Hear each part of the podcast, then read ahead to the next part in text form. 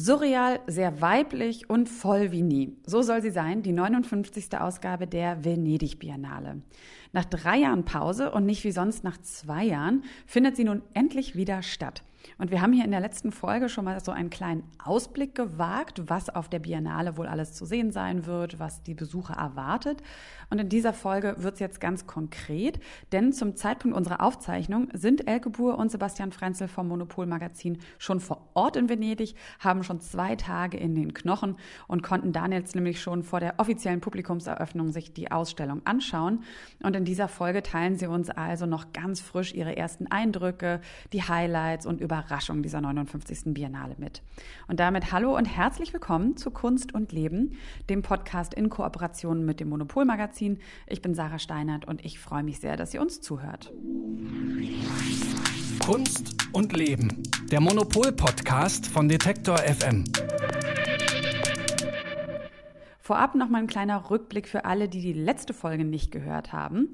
Die Hauptausstellung der Biennale wird in diesem Jahr ja von der Mailänderin Cecilia Alemani kuratiert und trägt den Titel The Milk of Dreams.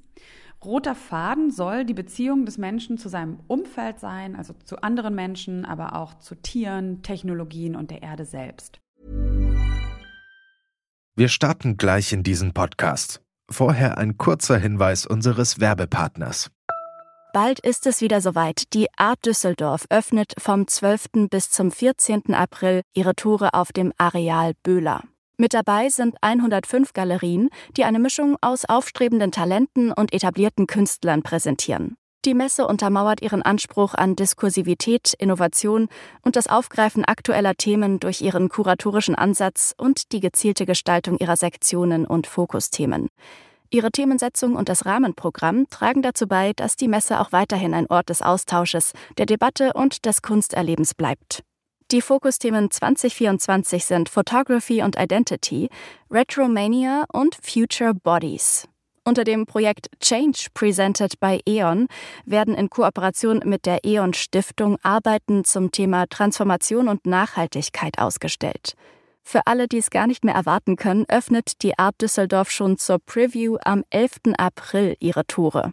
Mehr Informationen gibt es unter art-dus.de und in den Show Notes. Und lokal bespielt die Biennale im Grunde fast die ganze Stadt. Es gibt die Hauptausstellung im Arsenale und in den Giardini und den angemieteten Palazzi befinden sich wie jedes Jahr die nationalen Pavillons. Über einen dieser Pavillons, nämlich über den nordischen, haben wir ja schon in der letzten Folge sehr ausführlich gesprochen und wollen es auch in dieser tun, aber natürlich auch noch über viele andere, auch über die Hauptausstellung und überhaupt über Eindrücke dieser wieder stattfindenden 59. Venedig Biennale. Und daher begrüße ich jetzt ganz herzlich vor Ort in Venedig Elke Buhr, die Chefredakteurin vom Monopol Magazin und Sebastian Frenzel, den stellvertretenden Chefredakteur. Hallo ihr beiden. Hallo. Hallo. Guten Morgen. Für euch startet ja jetzt der der Tag 3 auf der Biennale. Äh, wie geht's euch denn? Seid ihr jetzt noch fit und noch neugierig oder ist es schon jetzt das Ende eurer Aufnahmekapazität? Weil die wird ja in diesem Jahr durch diese schiere Menge an ausstellenden KünstlerInnen, kann man ja sagen, wie noch nie zuvor gefordert. Also geht's noch oder seid ihr schon am Limit? Äh, geht's noch, ist die ganz richtige Frage für diesen Zeitpunkt. Also äh, bei mir geht's noch ganz gut, aber äh, ich muss, man muss total aufpassen, dass man mit seinen Kräften haushaltet. Also sich immer morgens schon überlegen, wann kann man vielleicht mal ein Vaporetto nehmen und nicht laufen. Und ich merke das auch immer zwischendurch, dass ich so gestern nach anderthalb Stunden dachte ich schon, okay, mein Kopf ist voll, ich kann jetzt schon nicht mehr und es ist erst 11.30 Uhr, das geht gar nicht. Kurz, schnell mal raus einen Kaffee trinken. Also es ist nicht ganz einfach, oder?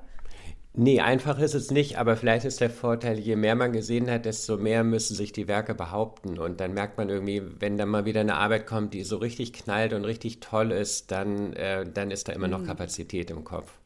Ja, nochmal so, um so ein bisschen die Zahlen vielleicht nochmal zu nennen. Also allein in der Hauptausstellung The Milk of Dreams sind schon äh, Werke von über 200 KünstlerInnen ausgestellt. Ähm, das ist wirklich eine große Menge, so viel wie noch nie zuvor. Und ähm, viele von ihnen sind ja weiblich oder nicht geschlechtsspezifisch. Äh, über die Hälfte von denen ist auch zum ersten Mal in Venedig dabei. Und genau das wurde im Vorfeld dann immer mal wieder auch so kritisch besprochen. Also die große Menge an noch eigentlich eher unbekannten KünstlerInnen und die dann vielleicht auch nur aufgrund ihres Nicht-Mannseins eingeladen wurden. So zumindest mutmaßten so diese kritischen Stimmen. Wie war denn euer erster Eindruck dazu? Also hat sich das irgendwie vermittelt? War das Gefühl anders? Und ist es jetzt auch ein Thema vor Ort, was ihr mit den anderen, von den anderen Fachbesuchern so mitbekommen habt? So, diese Frage muss jetzt Sebastian beantworten. Wie ist das mit den vielen Frauen? Wie fühlst du dich? Ja, furchtbar. ähm, nee, also die, die Frage an sich, da stecken ja schon so ganz viele Klischees drin. Ähm, also über unbekannte KünstlerInnen oder Künstler freut man sich immer, weil die Bekannten kennt man ja und die haben auch genug andere Bühnen auf der Welt. Man will ja immer Entdeckungen machen. Ähm, dass es bei, bei Frauen irgendwie höher gespielt wird, dass die unbekannt sind, glaube ich jetzt auch nicht unbedingt. Ähm, das Gefühl ist aber schon ein anderes und äh, da tappt man dann vielleicht auch wieder in Klischees, aber es sind weniger vielleicht so ganz überwältigende, monumentale Arbeiten. Es ist relativ kleinteilig ähm, und die Biennale fühlt sich schon so ein bisschen, ja, friedlicher, zurückhaltender an. Es sind nicht so große, laute Macho-Gesten ähm, und eher so eine so eine gute einladende Form, dass man sich da wohlfühlt. Ja, also ich, äh, ich, also fast ist es, manchmal ist es einem auch schon so ein bisschen zu äh, weich, muss ich sagen. Also das, äh, das darf ich jetzt sagen, weil ich bin ja die Frau. und ich, ich fand das sehr witzig. Also ein, unser, äh, der Fotograf, der mit uns hier ist, meinte, mit, äh, das sei, der ist als erster durch und der meinte, sei alles ein bisschen uteral. Äh, und das, das stimmt uteral. schon. Also, uteral, genau. Also ja. Also man steckt die ganze Zeit in so, in so einem, am besten irgendwie rötlichen Kokon mhm. indem man nirgendwo anstößt.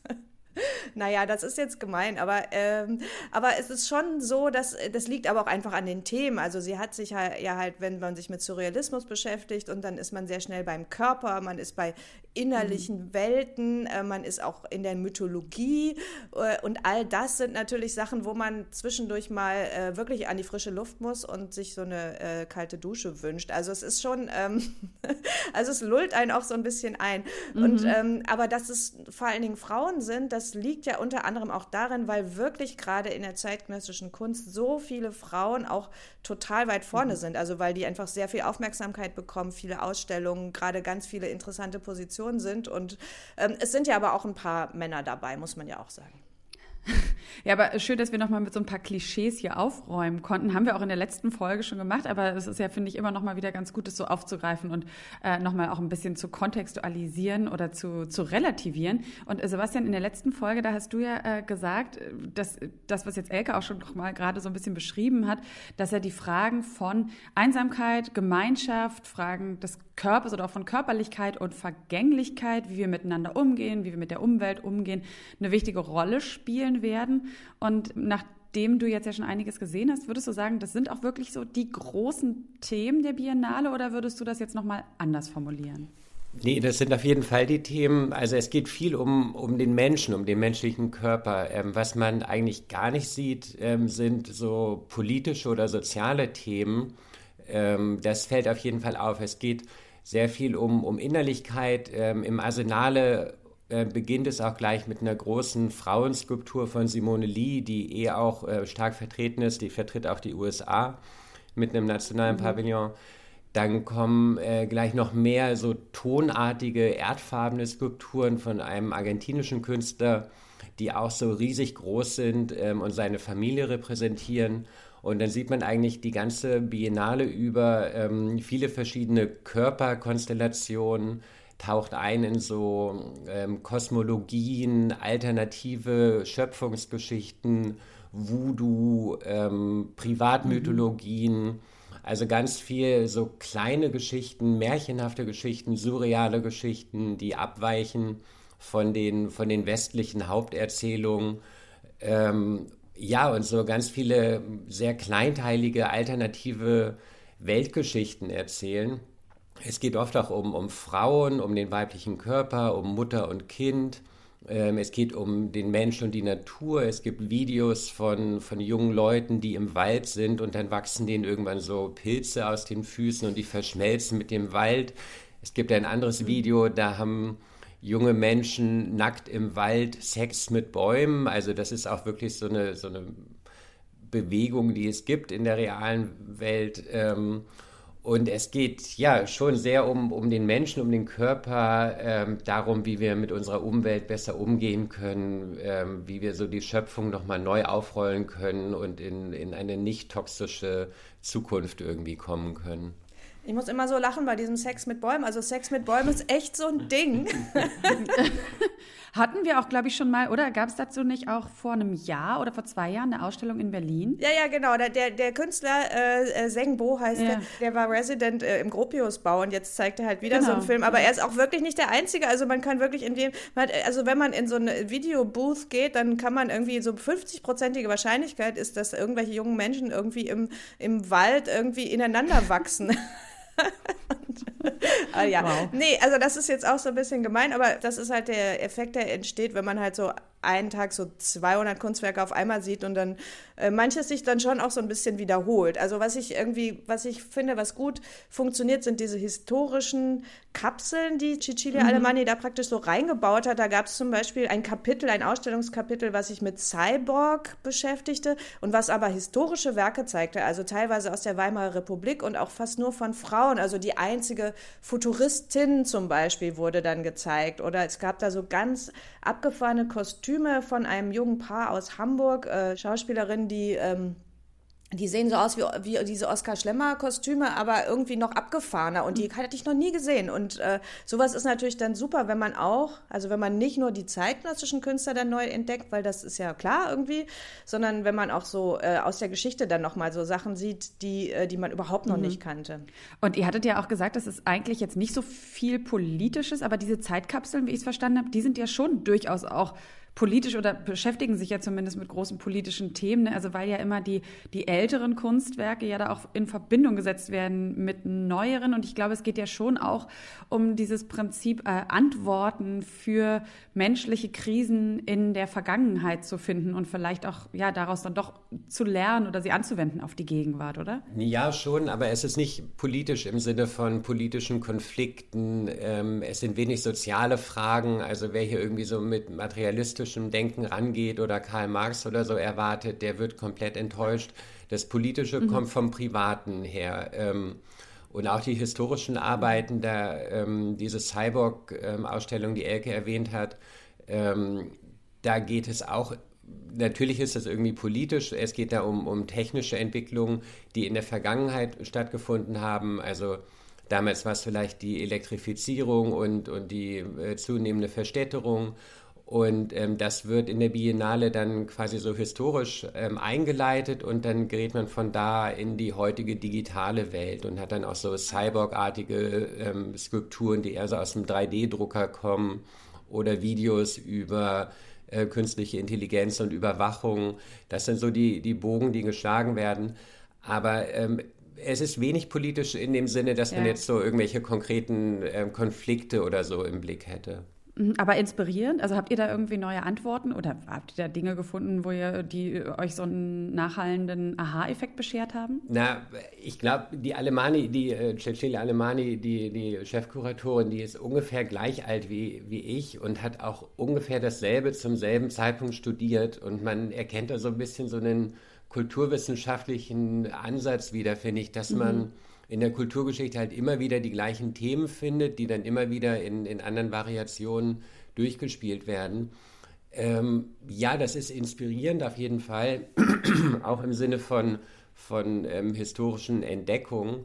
Manches fühlt sich an, als wollte sie mhm. eine alternative weibliche Kunstgeschichte auch noch mal schreiben. Es gibt auch ein Kapitel über äh, so weibliche kinetische Kunst und frühe Computerkunst von Frauen ähm, die man eigentlich bisher so, das sind Werke aus den 60er, 70er, 80er Jahren, also wirklich früh, als so die Computer gerade so Ping-Pong-artig irgendwie ein paar äh, Lichtblitze hin und her schicken können. Und das kannte man bisher eigentlich auch eher von Männern, von männlichen Kollektiven, gerne auch so aus dem jugoslawischen Raum, keine Ahnung warum. Ähm, und das ist dann schon toll zu sehen, ähm, dass es das halt auch von, von Frauen gab. Nicht nur, weil es Frauen sind, sondern weil dann vielleicht auch der Dreh manchmal ein anderer ist. Also ich fand, ähm, dass, äh, also insgesamt ist die, ist die äh, Biennale, also wir sprechen jetzt die ganze Zeit nur über die Hauptdarstellung, gleich die, äh, die Pavillons können wir gleich noch, aber es ist schon ein bisschen äh, zu voll, ehrlich gesagt. Also ähm, ja Da, weil äh, es, es, stimmt natürlich, wenn man dieses Thema hat, also wenn man so dieses Surrealismus, die Innerlichkeit, den Körper, klar, dann ist Cecilia Alemanni sind natürlich ganz viele Sachen eingefallen. Das Problem ist nur, das ist ja alles so eine, es ist oft, oder nicht alles, aber es ist sehr oft eine sehr überbordene Ästhetik. Es ist sehr ornamental, es ist sehr bunt, also teilweise ist es auch wirklich krasses Hippie-Zeugs. das ist so, wo ich dann auch so denke, oh Gott, kann ich jetzt mal kurz mal eine Pause machen? Ich möchte mal was Monochromes sehen. Aber äh, genau, also es ist halt ähm, ja sehr überbordend und dann ist es, sie hat halt sehr viele, sehr, sehr dicht gehängt auch. Also die Sachen sind sehr nah aneinander, sodass sie sich gegenseitig leider teilweise so ein bisschen auch die Luft abschnüren. Also zum Beispiel, es gibt ähm, von äh, Mireli. Ähm, das ist so eine, ähm, eine asiatische Künstlerin, die ganz, ganz abgefahrene Maschinen baut. Also das sind so, das sind so wie so organische Maschinen, die sich auch immer so ein bisschen bewegen, richtig eklig, schleimig, geil. Und da hat die hat eine ganz große Arbeit in so einer Ecke und dann ist aber direkt gegenüber ist von, sind von Kerstin Bretsch so ähm, äh, so Glasarbeiten, die auch total bunt sind und so und, und dann noch was Buntes im gleichen Raum und so. Und dann irgendwann ist dann zu viel. Also es war schon, ähm, also man wünschte sich dann wieder so ein bisschen mehr Abstand und ja. ähm, genau. Also ich verstehe total, warum sie das so gemacht hat, weil sie halt e-, eben dieses Thema so durchgezogen hat, aber irgendwann ist dann auch mal gut. Ja, das heißt, äh, gab es denn dann mehr Klarheit in den Pavillons? Die sind ja dann schon so ein bisschen ja monothematischer, kann man ja sagen. Ähm, wir haben ja zum Beispiel über den nordischen eben auch in der letzten Folge gesprochen. Nochmal vielleicht als kleine Erinnerung. Da ist es ja so besonders, dass zum ersten Mal äh, drei KünstlerInnen der indigenen und über mehrere skandinavische Länder verteilt lebenden Volksgruppe der Sami die Gestaltung dieses Pavillons übernommen haben, die ja auch so sehr direkt und auch sehr persönlich äh, Kunst und Politik miteinander verbinden. Waren die Pavillons wirklich klarer und eben auch so der Sami hat es auch funktioniert, auch vielleicht ohne viel Hintergrundwissen. Habt ihr den schon gesehen? Die Sami passen eigentlich fast, die hätten fast auch zu der Hauptdarstellung gepasst, weil auch das Thema halt, also indigenes Wissen und auch so eine, äh, so auch Aktivismus äh, und äh, vor allen Dingen auch so eine folkloristische Darstellungsweise, auch naiv, früher nannte man das naive Malerei, ich weiß gar nicht, wie man das heute nennt. Jedenfalls, äh, genau das findet sich alles in dem Pavillon. Also da gibt's äh, so Rentierhäute und es gibt so Gemälde, die die Geschichte der Sami zeigen und so. Also das würde fast eher in die Hauptausstellung passen. Was aber total klar und einfach ist, das ist der deutsche Pavillon äh, von Maria Eichhorn. Und ähm, also da kann man jetzt sich wirklich nicht beschweren, dass es irgendwie überbordend und ornamental war. Also die kommt ja immer ganz ohne Farben aus. Sebastian, du musst jetzt einmal erklären, was sie da gemacht hat.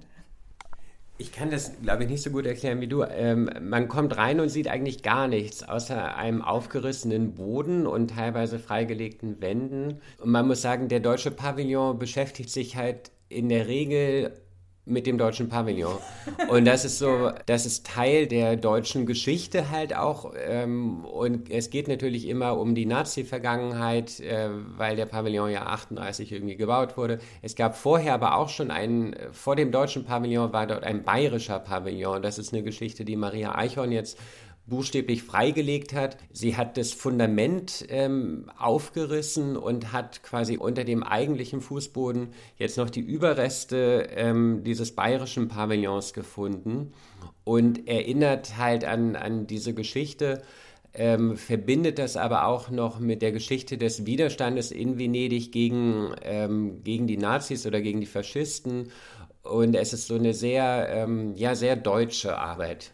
Also, um das nochmal anders zu erklären, also eigentlich sind das zwei Werke, die sie da zeigt. Das eine Werk ist ein fiktives Werk. Also sie hat sich, äh, sie hat nämlich recherchiert, was man tun müsste, äh, um den Pavillon komplett abzutragen und an einer anderen Stelle wieder aufzubauen.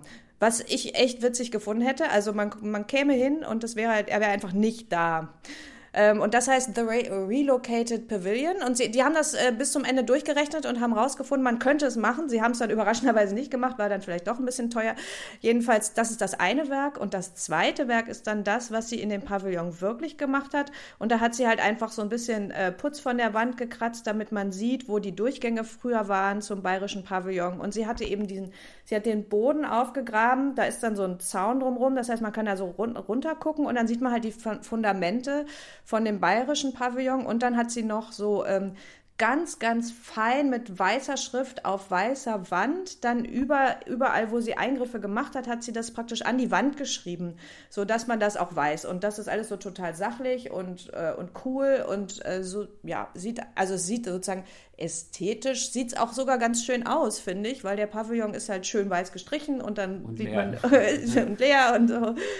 Genau, also eigentlich ganz interessant. Und ähm, sie hat halt jetzt das Buch dazu, ist halt jetzt wirklich die finale Recherche zum deutschen Pavillon. Da steht jetzt alles drin, was da überhaupt irgendwann mal passiert ist. Und ehrlich gesagt, meine Hoffnung ist, das war's dann jetzt auch. Nee, dass, dass wir, nein, dass wir, dass wir damit jetzt alle Recherchen zum deutschen Pavillon wirklich erledigt haben. Ich finde es, äh, ich, ich es schön, wenn man jetzt sozusagen von diesem Schlusspunkt des Pavillons wieder zu einem anderen Thema kommen würde in zwei Jahren. Da, da macht es ja vielleicht Sinn. Also das, was ich über Maria Eichhorn äh, weiß, ist ja eben, dass sie dieses, ne, dieses, äh, die Recherche ganz viel äh, Raum einnimmt in ihrer künstlerischen Arbeit, das Prozesshafte und das weniger um fertige Bilder oder Plastiken geht. Das heißt, vielleicht hat man das ja auch so ein bisschen mit dem ähnlichen Anliegen sie dann beauftragt, weil man vielleicht auch dann irgendwie von Seiten der Kuration sich gedacht hat, das könnte jetzt mal langsam zu einem Ende kommen. Ja, dieses Prinzip, dass die KünstlerInnen in den nationalen Pavillons wirklich auch das Land repräsentieren, wird ja immer wieder kritisiert und wie man am Beispiel des nordischen Pavillons sehen kann, schon auch aufgebrochen werden.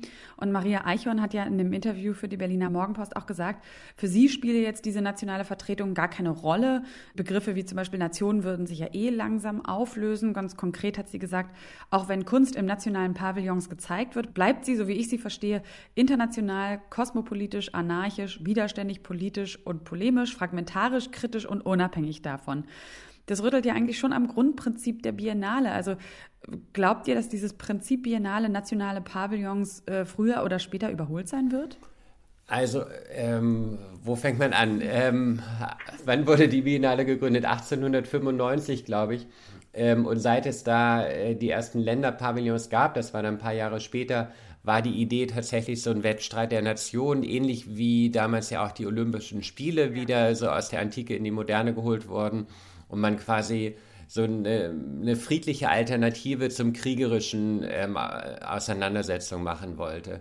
Ähm, was Maria Eichhorn anbelangt, das ist schon lustig, wenn sie sagt, ähm, dass das Nationale keine Rolle spielen würde, weil ihr Pavillon halt so mega deutsch ist und sich so mit der deutschen Geschichte auseinandersetzt, was ja auch total okay ist, ähm, dass das eigentlich, glaube ich, eher für ein internationales, kosmopolitisches, ähm, postbinäres Publikum kaum nachvollziehbar ist, was, was sie da eigentlich gemacht hat.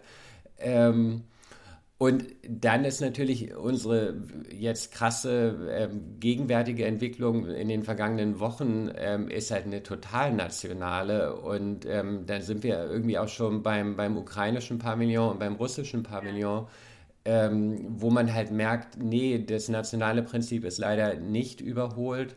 Ähm, und das sind Fragen, die, die halt in diesem Jahr so total ähm, diese Biennale auch prägen ähm, und die man natürlich auch überhaupt nicht ausblenden kann ähm, angesichts der aktuellen politischen Situation. Du hast es jetzt schon angesprochen, Sebastian, die, ähm, der ist natürlich jetzt äh, sehr viel besprochen oder auch äh, wahrscheinlich auch sehr gut besucht. Der ukrainische Pavillon überhaupt ja eigentlich auch ein kleines Wunder, dass er bespielt werden kann überhaupt. Ähm, ihr wart wahrscheinlich auch schon da? Da ähm, wird eine Arbeit gezeigt von einem Künstler, Pavlo Markov heißt der, der ist so Anfang 60 ähm, und allein die Geschichte, wie die Arbeit nach Venedig kam, ähm, ist eigentlich schon so un unfassbar. Ähm, er ist geboren oder er kommt aus Kharkiv im Nordosten der Ukraine, ähm, wo es ja gerade auch so richtig heftig abgeht. War da auch dann tagelang im Bunker, konnte dann selber nach, ich glaube nach zehn Tagen, ähm, konnte er ähm, aus der Stadt fliehen mit seiner über 90-jährigen Mutter. Also alles wirklich so total dramatisch. Äh, sein Kunstwerk war in Kiew. Und das ist so eine Installation, ähm, die sieht aus wie ein Brunnen. Ähm, das sind lauter so, so Glasgefäße, durch die in so einer Dreiecksform von oben nach unten Wasser läuft. Und diese Trichter ähm, sind so der eine Teil der Arbeit. Die lagerten in Kiew und die Kuratorin des Pavillons hat die in ihr Auto gepackt, als der Krieg anfing ähm, und ist dann mit diesen Trichtern im, im Kofferraum Richtung Bulgarien gefahren und ähm, hat dann nach einer Woche ähm, die Grenze erreicht und konnte, konnte die Werke retten. Ähm, der Hauptteil der Arbeit ist aber so eine Art Fundament, in dem auch die, die, das Pumpwerk drin ist und das ist so ein tonnenschweres äh, Fundament. Das war auch in Kiew und das haben die nicht mehr rausbekommen, weil man dafür LKW gebraucht hätte. Und der Teil der Arbeit ist quasi verloren. Und die Biennale in Venedig hat dann ähm, den, den Ukrainern angeboten, ähm, dass sie diesen Teil der Arbeit in einer Manufaktur in Mailand nachbauen. Und das haben die jetzt in Windeseile fertiggestellt, sodass die Arbeit doch komplett gezeigt werden kann. Aber alleine die Geschichte ist halt schon äh, so jenseits von allem, was man sonst so sieht auf dieser Biennale natürlich. Also es ist auch sonst total viel Thema. Also die haben auch, die äh, Ukrainer haben so eine, so eine Piazza noch aufgebaut, wo auch Zeichnungen gezeigt werden und wo man sich, glaube ich, auch einfach versammeln, also einfach ein Ort, wo man sich auch versammeln kann, wo die halt auch äh, sein können, Performances machen, wo man so ins Gespräch kommen kann. Und dann gibt es ja den äh, Oligarchen äh, Viktor Pinchuk, ähm, das, der ist auch Ukrainer und der macht normalerweise hier den Future Generation Art Prize, wo er so junge Künstlerinnen und Künstler zeigt. Und er hat äh, dieses Jahr das Konzept komplett umgeworfen und zeigt in seinem Palazzo dann nur äh, ukrainische Künstlerinnen und Künstler. Plus im Obergeschoss äh, so ein äh, Bild von Damien Hirst, was sein, sein Kumpel Damien Hirst, was der dann gemacht hat äh, als Charity, also was dann versteigert wird. Ähm, da sieht man auch, dass äh, auch für die Ukraine einfach diese die Kultur jetzt auch total wichtige, wichtiges politisches Mittel ist. Also das äh, wird heute eröffnet und da soll auch äh, Zelensky zugeschaltet werden. Also das ist dann schon so ein richtig großes Ding auch. Und wenn ihr jetzt vielleicht nochmal so abschließend die diesjährige Biennale mit drei Worten beschreiben müsstet, welche wären das? Bist du verrückt mit drei Worten? also ich, ich, ich könnte dir aber sagen, aus dem, was ihr gesagt habt, würde ich sagen, äh, okay, also auf jeden Fall uteral überladen und, tja, ähm, gezwungen politisch vielleicht. Vielleicht, ja, aber vor allen Dingen, ich glaube, vor allen Dingen für mich ist die Biennale in diesem Jahr vor allen Dingen wieder da. Also die Biennale war ja weg. Also alles, mhm. was die Biennale auszeichnet, war weg. Leute treffen, ganz viel Kunst auf einmal sehen, mit ganz vielen Leuten in einem Raum zusammen sein, dieses ganze Internationale, alle sind von irgendwoher angereist und es gibt von allem zu viel. Irgendwie das war, das ist so die Biennale und das war weg in den letzten drei Jahren und das ist jetzt wieder da. Ähm, was kann man noch sagen über die Biennale? Es ist leider etwas kalt. Ähm, Ja, stimmt. Das ist das Einzige, was leider nicht ist wie früher. Die letzten Male eröffnete sie immer im Mai. Jetzt haben sie auf April vorgezogen, wahrscheinlich um noch mehr Eintrittsgelder einzu einzucashen. Äh, und dadurch ist es ein bisschen kalt, das prangern wir an. Okay, dann lasst uns zum Schluss, auch wenn ihr euch da vielleicht nicht so sehr habt festlegen wollen auf drei Schlagworte, aber vielleicht wollt ihr noch ein bisschen spekulieren. Äh, es gibt ja auch immer äh, Auszeichnungen, die dann im Rahmen der Biennale verliehen werden. Manche wurden auch schon verliehen, sind dann eben äh, zum Beispiel ja auch die Goldenen Löwen fürs beste Lebenswerk, wo die Preisträgerinnen schon feststehen. Was würdet ihr denn sagen? Wer glaubt, ihr hat gute Chancen auf eine Auszeichnung? Und ist es zum Beispiel auch häufig so, dass dann also ich habe mich jetzt gefragt, während ihr vom ukrainischen Pavillon oder auch von dem, ähm, von dem Palazzo geredet habt, ist es sehr wahrscheinlich, dass auch zum Beispiel dort ein Preis hingehen könnte, alleine auch für diese, ja, für diesen extremen Weg und die krasse Bereitschaft und was auch immer, einfach damit diese Kunst dort zu sehen sein konnte? Ähm, das ist natürlich vorstellbar. Ähm, ich glaube, es gibt, oder wir haben so ein paar andere Lieblingswerke, hat jeder auch schon so erkundet. Elke kann bestimmt gleich über Francis Alys im belgischen Pavillon was sagen. Das überlasse ich mal ihr, weil das so eine Arbeit ist, die vielleicht vor allem Väter und Mütter gut finden, aber ähm, andere Menschen denke ich auch. Ich fand besonders noch ähm, Paula Rego, das ist eine portugiesische Künstlerin, in den 30er Jahren geboren, die so ähm, figurative Malerei macht, ähm, auch oft Frauenfiguren. Die ist aufgewachsen noch ähm, unter der portugiesischen Diktatur und ähm, man spürte auch so, so Gewalt und so eine unheimliche Atmosphäre in ihren Bildern, aber das Ganze wird auch so märchenhaft surreal, äh, satirisch auch, und so ein bisschen äh, eine Mischung von Francis Bacon und, und Goya, ähm, um Frauen mal wieder vor der Messette von Männern zu beschreiben. Ähm, nee, aber diese Paula Rego, die, die ist wirklich eine, eine ganz ähm, herausragende Künstlerin, die, die einen großen Raum im, im zentralen Pavillon bespielt und die hätte es verdient, meiner Meinung nach. Ja, genau. Und ich würde den, äh, ich würde den goldenen äh, Löwen für den besten Länderpavillon an Francis Alys geben, wenn man mich mal fragen würde. Der hat, äh, das ist, das Konzept ist ganz einfach. Der, äh, der filmt äh, Kinderspiele, Kinder, die auf der Straße spielen, in aller Welt, in Kongo, in Afghanistan, äh, in, in Japan und ähm, zeigt dann einfach diese Kinderspiele und das hört sich so einfach an, aber es ist so toll gefilmt und es ist so anrührend und es ist so schön gemacht.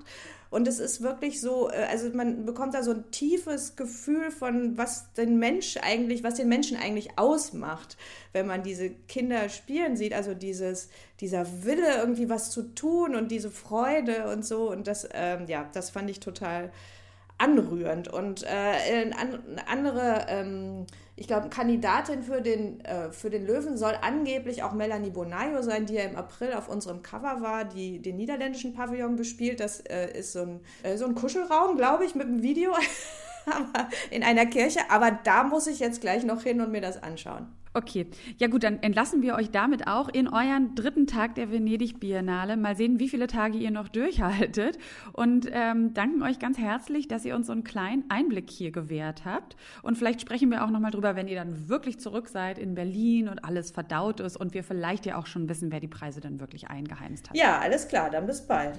Tschüss. Danke euch. Und damit auch vielen herzlichen Dank an euch fürs Zuhören. Und wenn ihr jetzt Lust bekommen habt, selber nach Venedig zu fahren, da ist noch ganz, ganz viel Zeit. Nämlich sogar noch bis November dieses Jahr kann man die Biennale sich anschauen. Und alle Infos zur 59. Biennale, die findet ihr auch nochmal auf unserer Website detektor.fm. Den Link packen wir euch nochmal in die Shownotes dieser Folge. Und ihr könnt natürlich auch alle anderen Folgen von Kunst und Leben ganz bequem euch nochmal anhören in der Detektor FM App. Die findet ihr im gängigen App Store oder ihr folgt uns einfach im Podcatcher eurer Wahl. Dann sage ich auch noch ganz herzlich Danke an meine Kollegin Sarah Marie Plikat, die die Redaktion für diese Folge hatte. Ich bin Sarah Steinert, hat mich sehr gefreut, dass ihr zugehört habt und hoffentlich bis zum nächsten Mal. Macht's gut und bleibt gesund. Kunst und Leben. Der Monopol-Podcast von Detektor FM.